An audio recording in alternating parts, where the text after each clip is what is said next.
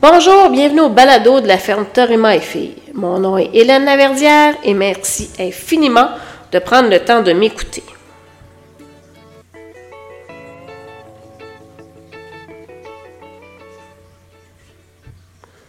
Troisième épisode de notre podcast. Alors, la dernière fois, nous étions quand même dans un sujet lourd. On va donc y aller aujourd'hui pour quelque chose de plus léger. On va parler de comment choisir une écurie de pension. Alors, choisir une écurie de pension, c'est une décision importante. C'est probablement la plus importante après avoir fait l'achat de votre cheval. C'est l'endroit où vous allez loger votre précieux. C'est l'endroit où vous allez passer de longues heures et beaucoup de bons moments. Du moins, c'est ce qui est à espérer. Alors, avant même de commencer à chercher ou visiter des pensions, c'est important d'évaluer ses besoins. Ça va vous permettre de mieux chercher, d'éviter de perdre votre temps et celui de la personne qui est propriétaire de l'écurie. Des pensions, il en existe pour tous les goûts, tous les budgets et pour tous les besoins. Il faut juste décortiquer tout ça et aller vers ce qu'il vous faut. Alors, la première question à se, poser avec franchise, c'est votre budget. C'est quoi le montant que vous êtes en mesure de débourser tous les premiers du mois? N'oubliez pas, la pension, c'est comme un loyer. Premier du mois, il faut payer ça. Certaines pensions offrent des tout inclus, foin, moulé, nettoyer, sortie, etc. Le prix est calculé en conséquence. Pour d'autres, on parle de foin, moulé, nettoyer ou encore juste de foin. Les prix varient en fonction de ce qui est offert. Alors, c'est important de calculer le montant maximum que vous souhaitez ou pouvez débourser. Je vous donne des exemples. Si la pension à votre goût a un prix X, mais sans la mouler, assurez-vous de savoir exactement le prix et la quantité de moulé à donner. Ça pourrait vous coûter plus cher qu'un endroit où c'est tout inclus. N'oubliez pas que les grosses écuries ont des rabais de quantité et que vous n'aurez pas à l'achat de ce que vous n'aurez pas à l'achat de une ou deux poches de moulé. Un autre exemple. Si la pension qui est à votre goût est plus éloignée et que vous faites une économie par rapport à ça, pensez à calculer votre essence. Parfois, ce n'est pas un avantage. Deuxième question qu'il faut se poser. Le temps dont vous disposez. Un cheval devrait faire de l'exercice et être en pension extérieure libre ne compte pas pour de l'exercice. Bien que, clairement, si vous n'avez pas vraiment de temps, c'est le choix idéal. Donc, je, recommence ma phrase. Un cheval devrait faire de l'exercice entre 5 à 6 jours par semaine. On abordera l'intensité dans un autre podcast.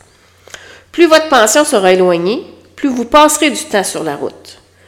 Les journées où vous serez fatigué seront moins propices à une petite visite ou encore si la température est mauvaise, ça pourrait vous jouer des tours, etc. C'est donc une question importante à analyser. Troisième question. Le support d'enseignement. Avez-vous besoin d'un instructeur, d'un entraîneur, d'un coach de manière régulière? Avez-vous besoin de cours? Si oui, trouvez une pension qui offre ce type de service. Quatrième question à se poser. Pension intérieure ou pension extérieure? Les deux ont des avantages et des inconvénients. Et la décision doit être prise en fonction des besoins du cavalier et du cheval. Cependant, n'oubliez pas qu'on peut difficilement mettre un cheval en pension extérieure en janvier s'il était dans une pension intérieure précédemment. Cinquième question. Votre cheval a-t-il des besoins particuliers?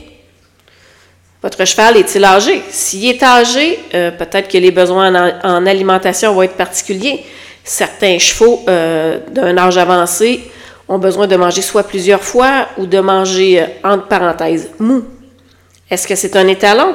Il y a beaucoup de pensions qui refusent un étalon.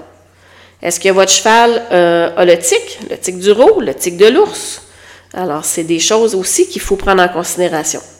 Est-ce que votre cheval a besoin d'une alimentation particulière? Etc., etc. N'attendez pas d'arriver en pension pour mentionner ce genre de situation. C'est pour ça qu'il est important de les énumérer avant. Sixième question à se poser. Est-ce qu'on veut un manège intérieur ou on n'en a pas de besoin?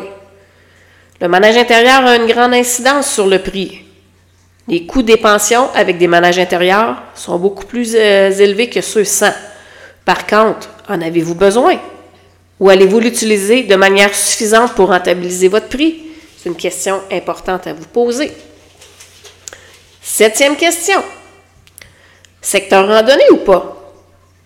C'est pas toutes les pensions qui ont des accès à des sentiers de randonnée entretenus ou pas.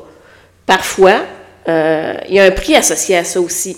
Il y a des sentiers qui sont fédérés. Ça vous prend un permis pour y passer. Alors, il faut penser au coût. Est-ce que vous allez optimiser votre coût? Si ce n'est pas important pour vous, posez-vous la question.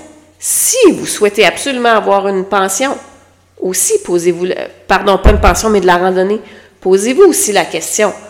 Qu'est-ce que vous êtes prêt à faire pour tout ça? Huitième question, la discipline. Certaines pensions n'acceptent pas toutes les disciplines ou sont davantage focusées sur la compétition. C'est pas que c'est des mauvaises pensions, c'est que c'est peut-être juste pas approprié à ce que vous avez besoin. Connaissez vos intérêts. Posez la question, savoir si l'environnement vous convient. Si vous êtes quelqu'un qui fait du gymkhana, pas convaincu qu'une pension où on fait juste du running va être appropriée pour vous, et vice-versa.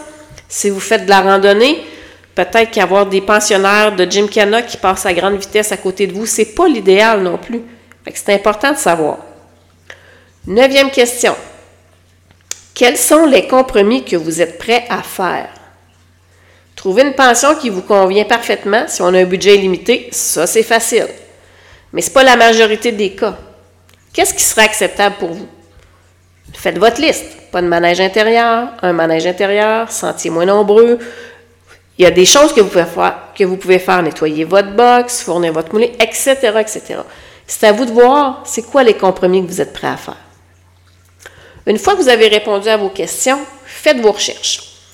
La majorité des pensions se retrouvent sur Internet, sauf les petites qui sont privées. Celles-là, on les trouve juste par le bouche à oreille. Faites vos premières sélections en appelant. Envoyez un courriel ou un messenger. Utilisez ce qui vous convient.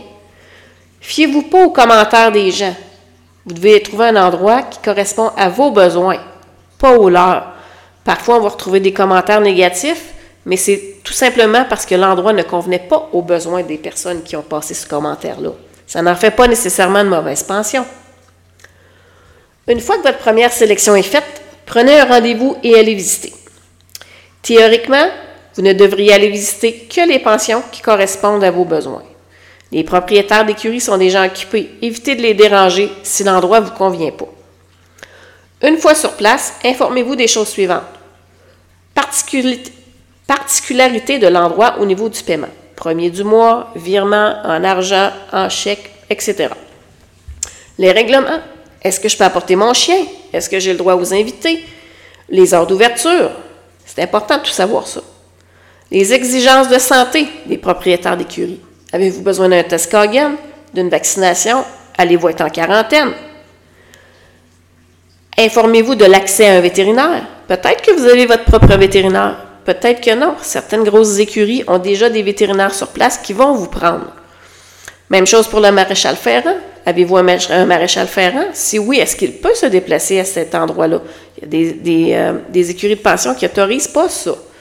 Et peut-être que votre maréchal ferrant ne veut pas non plus se rendre à cet endroit-là. C'est important de s'informer.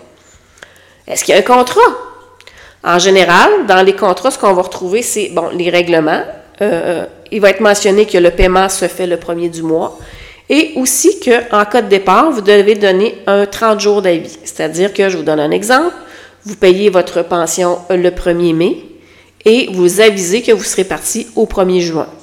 Partez pas euh, le 29 de mai sans rien dire à personne et euh, libérer la pension. Ces gens-là travaillent pour cet argent-là et en ont besoin. C'est ça qui assure les bons services. Est-ce que vous avez le droit de prendre des vacances? Est-ce que quelqu'un peut s'occuper de votre cheval pendant les vacances? Demi-pension. Est-ce que vous avez le droit à la demi-pension? Puis toutes les questions qui vont vous sembler pertinentes. L'important, c'est que vous ne voulez pas avoir de surprise une fois arrivé à la pension. Vous voulez faire vos choix de façon éclairée. Soyez honnête et informez-vous comme il se doit. La réalité de la vie d'aujourd'hui, c'est que les pensions de qualité ont un faible taux de roulement. Les gens qui sont satisfaits restent où ils sont. Donc, si le roulement est fort, interrogez-vous. Si l'endroit où vous souhaitez entrer a une liste d'attente, c'est bon signe. Ces pensions ont souvent des exigences. Assurez-vous de les remplir et soyez patient. Ces endroits ont aussi l'opportunité de pouvoir choisir qui ils veulent faire entrer. Informez-vous de cela et respectez les choix qu'ils font. De nos jours, les bonnes écuries de pension sont davantage à la recherche de gens sympathiques qui seront respectueux de l'environnement. Petit conseil, ne faites pas de compromis sur la qualité du foin ni sur l'environnement sécuritaire. C'est un minimum. Merci de votre écoute. Suivez-nous sur Facebook, TikTok et Instagram et au plaisir. La ferme et moi et fille, une histoire de famille, une passion pour l'excellence.